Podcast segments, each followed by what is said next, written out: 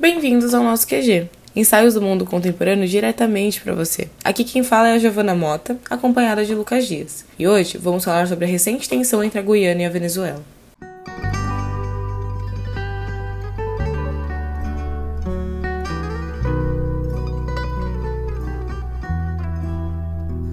Embora reconhecida como uma região com baixa recorrência de conflitos armados entre seus estados, a América Latina não pode ser classificável como zona de paz estável.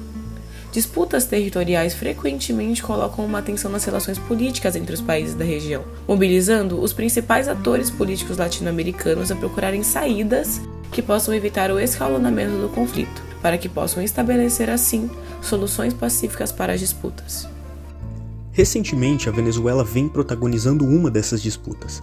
Nas últimas semanas, houve a convocação de um referendo popular por parte do presidente da Venezuela, Nicolás Maduro, referente à anexação de um território que equivale a mais da metade da atual extensão territorial da Guiana. Esse evento inicia um novo capítulo de tensões territoriais na América Latina. Hoje pertencente à Guiana, o território de Essequibo, que possui uma dimensão de 160 mil quilômetros quadrados, está localizado nos limites fronteiriços dos estados venezuelanos de Bolívar e Delta Amacuro com o rio Essequibo. Representando dois terços do território guianês, a região foi dominada pelos britânicos quando a Guiana ainda era uma colônia do Reino Unido. Com isso em mente, é importante notar que as disputas entre Venezuela e Guiana pelo território de Essequibo remontam ao período colonial, no final do século XIX, quando o Reino Unido e Venezuela não chegaram a um acordo com relação aos limites territoriais das fronteiras. A região de Essequibo é rica em minérias e pedras preciosas, e há alguns anos foram descobertas reservas de petróleo. Em dezembro de 2022, o governo da Guiana anunciou o início do processo de licitação para a exploração da região. A área está sob o controle da Guiana desde que o país se tornou independente em 1966. Antes disso, era dominada pelo Reino Unido. Os britânicos afirmavam terem um direito ao território, com base no fato de que os espanhóis cederam toda a área do leste do Orinoco aos holandeses em 1648. Posteriormente, terra foi passada da Holanda para o Reino Unido, fato que é contestado pelos venezuelanos, que afirmam que os holandeses nunca ocuparam a região.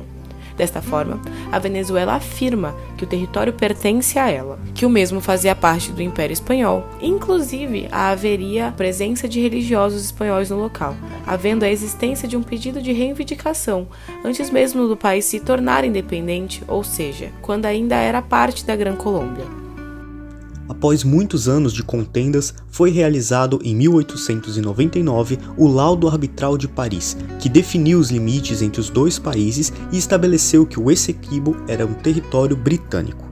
Dessa forma, foi deixada para a Venezuela uma porção de terra ao sul e a foz do rio Orinoco.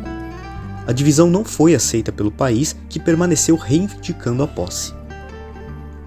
50 anos depois, em 1949, a Venezuela contestou o laudo de Paris oficialmente e alegou ter provas de um conchavo entre os advogados britânicos e o juiz responsável pelo processo, o que levou a uma denúncia formal em 1962.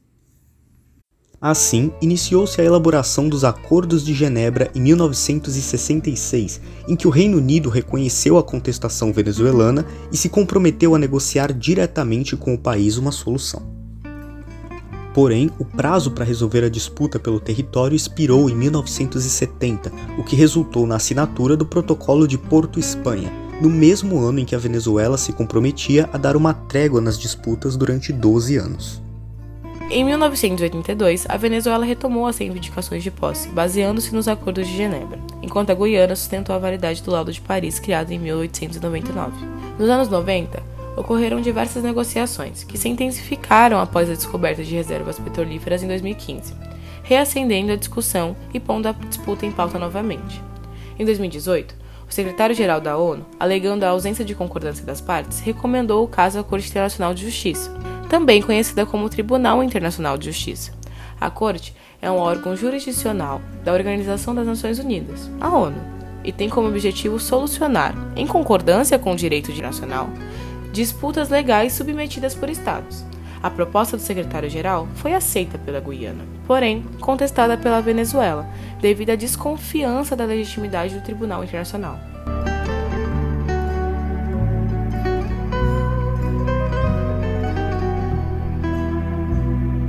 Apesar de essa ser uma disputa envolvendo dois países, há diversos outros fatores e atores envolvidos.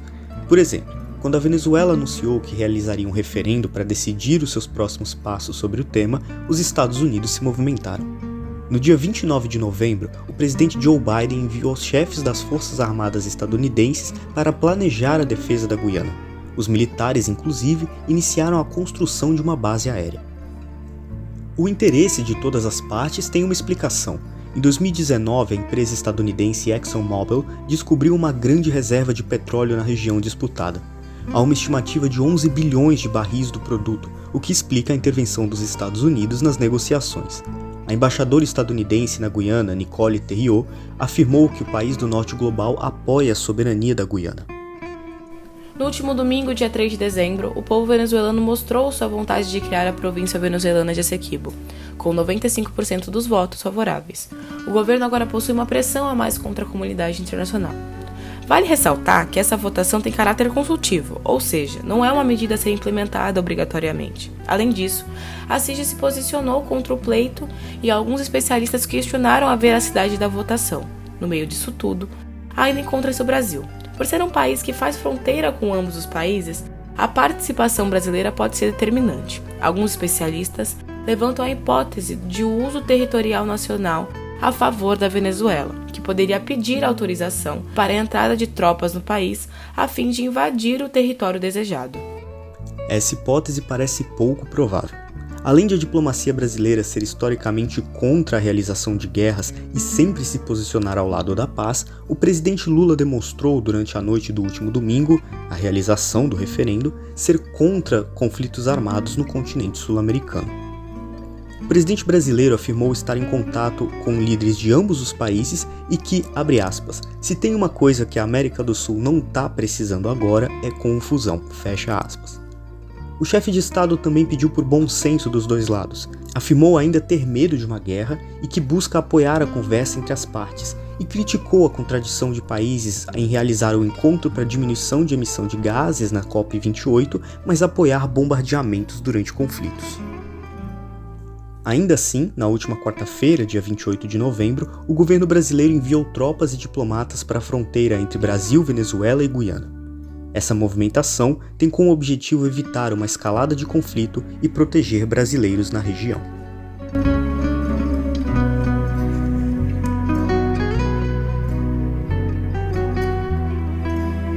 Este foi o episódio de hoje. O roteiro foi escrito por Mari Garrido e Marjorie Almeida e edição por Lucas Dias. O podcast é produzido pelo Grupo de Pesquisa de Análise de Conjuntura Internacional vinculado à Universidade Católica de Santos. Siga nosso perfil no Instagram, no TikTok e no Twitter, arroba Quarentena Global. E acompanhe os novos episódios todas as quintas nas principais plataformas. Fiquem saudáveis, fiquem seguros e até mais.